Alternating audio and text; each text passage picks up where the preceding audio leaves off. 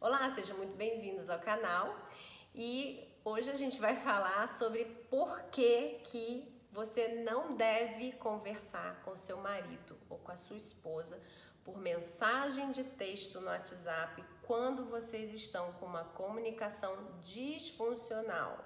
Bora ver isso? Bom, toda vez que a gente escreve alguma coisa, né, a gente tem que ter em mente que essa escrita tem que ter começo, meio e fim, e contexto, personagens, né? Então, quando você vai escrever alguma coisa, para que você seja tenha quase que certeza de que você de fato vai ser bem compreendido, você precisa escrever dentro de um contexto, com uma explicação. E não é isso que acontece na rotina de um casal no dia a dia, onde você tem que comunicar alguma coisa com mais rapidez, você tem que decidir alguma coisa e que você coloca na sua cabeça que você acredita que o outro já deve ter entendido, então aí você mais ou menos já bota aquela coisa bem mais ou menos. Quando você escreve uma mensagem de WhatsApp, você não tem o poder da entonação. A entonação para se dizer uma coisa, ela pode te ajudar ou ela pode te atrapalhar, né?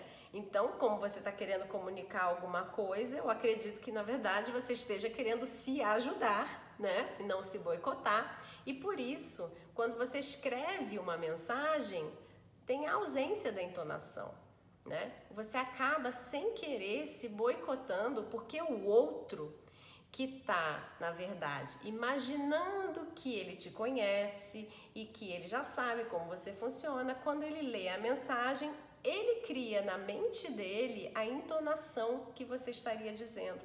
E talvez você não estivesse falando com aquela entonação, né? Mas só que na mente dele, por causa do dia que vocês já tiveram. E aí ele pensa: nossa, tá vendo? Lá vem uma ordem. Ou tá vendo? Acha que é tudo comigo. Por exemplo, né? Vamos contar uma historinha. Vamos supor que um casal acordou por algum motivo, se desentenderam, uma coisa não ficou legal, aí um foi pro trabalho, o outro foi pro trabalho. Ao longo do dia eles não se falaram, mas existia uma decisão a ser tomada, que era comprar coisas no supermercado para que existisse o jantar. Não existia possibilidade de se jantar naquela casa, porque ninguém tinha ido no supermercado. E aí então a esposa vai ter uma reunião de última hora, ela não tem como ir no supermercado de jeito nenhum, porque ela não tem inclusive o horário que ela vai chegar em casa e o outro pode ficar com fome. E aí ela vai e escreve: Olha, é, passa antes no supermercado e compra. Aliás, eu vou fazer com a entonação do WhatsApp, né? Passe no supermercado e compre alguma coisa para o jantar tá? Como essa pessoa que passou o dia com ela, né, acordou com ela e que se desentendeu lê. Passa no supermercado e compra alguma coisa para jantar. Dane-se, né? A conclusão é dane-se, não tem nada a ver com isso, né? Ou passa no supermercado e compra alguma coisa para jantar. Ordem, né? Quando na verdade o que estava acontecendo na cabeça daquela pessoa, que talvez seja uma pessoa que vivencia uma situação ruim de manhã, mas ela esquece ao longo do dia, ela não guarda mágoa, ela não guarda rancor, e ela na verdade estava o que se ela pudesse ter dito, ela diria, olha, passa no supermercado e compra alguma coisa para o jantar. É entonação de preocupação, de zelo, olha, só que ela não disse que não tem nada em casa, ela esqueceu de dizer o contexto. Coisa comum de acontecer no WhatsApp, né, minha gente? Por isso, você não deve se comunicar com seu marido ou com a sua esposa por mensagem de texto. Faça áudio, porque no áudio você coloca a entonação correta que você gostaria que aquela mensagem tivesse embora ela não venha acompanhada de um contexto. Percebe? Toda vez que você precisar escrever, porque, por exemplo, ah, no, no trabalho da minha esposa, do meu marido, ele não pode fazer, ouvir o, o, o celular, né? Porque, enfim, tem lá as questões de dentro da empresa, mas ele conseguiria ou ela conseguiria ler. Então, se é assim, reserva um tempo, escreve uma mensagem com cuidado, coloca um pouquinho aí de contexto nessa história, né? Ou um pouco de explicação do porquê que você está falando que é necessário ir ao supermercado, para que a outra pessoa entenda que aquela mensagem não tem nada a ver com o que foi vivenciado de manhã. Percebe?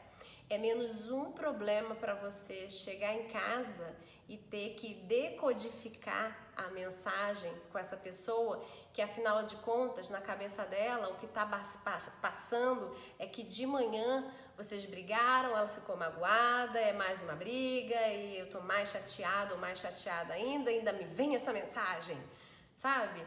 Então você evita o conflito durante o dia com essas mensagens que elas podem receber a entonação que o outro acredita que você daria devido à circunstância vivenciada, sabe?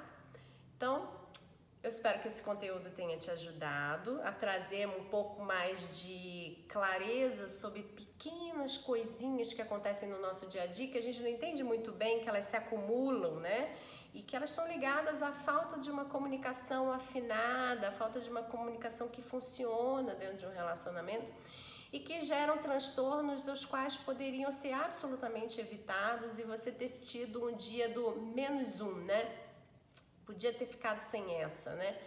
Então, por que não ficar sem essa? Bora criar as estratégias para ficar sem essa, para realmente só ter que tratar dos problemas que são problemas verdadeiramente, né? E não criar pequenos probleminhas que viram dentro do problemão, né? Os agregados do problemão.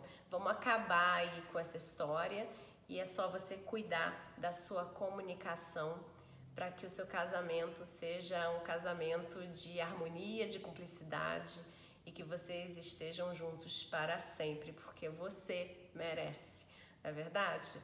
Bom, se você gostou desse vídeo, então dá seu like para que o YouTube saiba que esse vídeo é importante para você e possa distribuir também para outras pessoas que possam estar tá precisando saber dessa estratégia do WhatsApp, por exemplo, tá bom? E se você não é inscrito no canal, se inscreve e aperta o sininho que aí o YouTube te avisa que tem vídeo novo aqui para você criar novas estratégias de comunicação, aperfeiçoar sua comunicação, fortalecer o seu casamento e não precisar passar por um processo tão doloroso aí na sua vida, né? E vivenciar essa união que um dia foi muito importante para você e continuará sendo, tá bom? Um grande abraço e até a próxima. Tchau, tchau. Se você gostou desse conteúdo, divulgue e compartilhe com seus familiares e amigos, porque pelo menos duas vezes na semana eu passo aqui no podcast para deixar para vocês ferramentas, dicas, insights sobre treinamento e desenvolvimento humano. Se você precisar de mais informações, passa lá no meu site recomeçodevida.com ou me manda um direct no meu Instagram Recomeco de Vida Carla Cunha. Que a sua vida recomece e seja plena. Um grande abraço, Carla Cunha.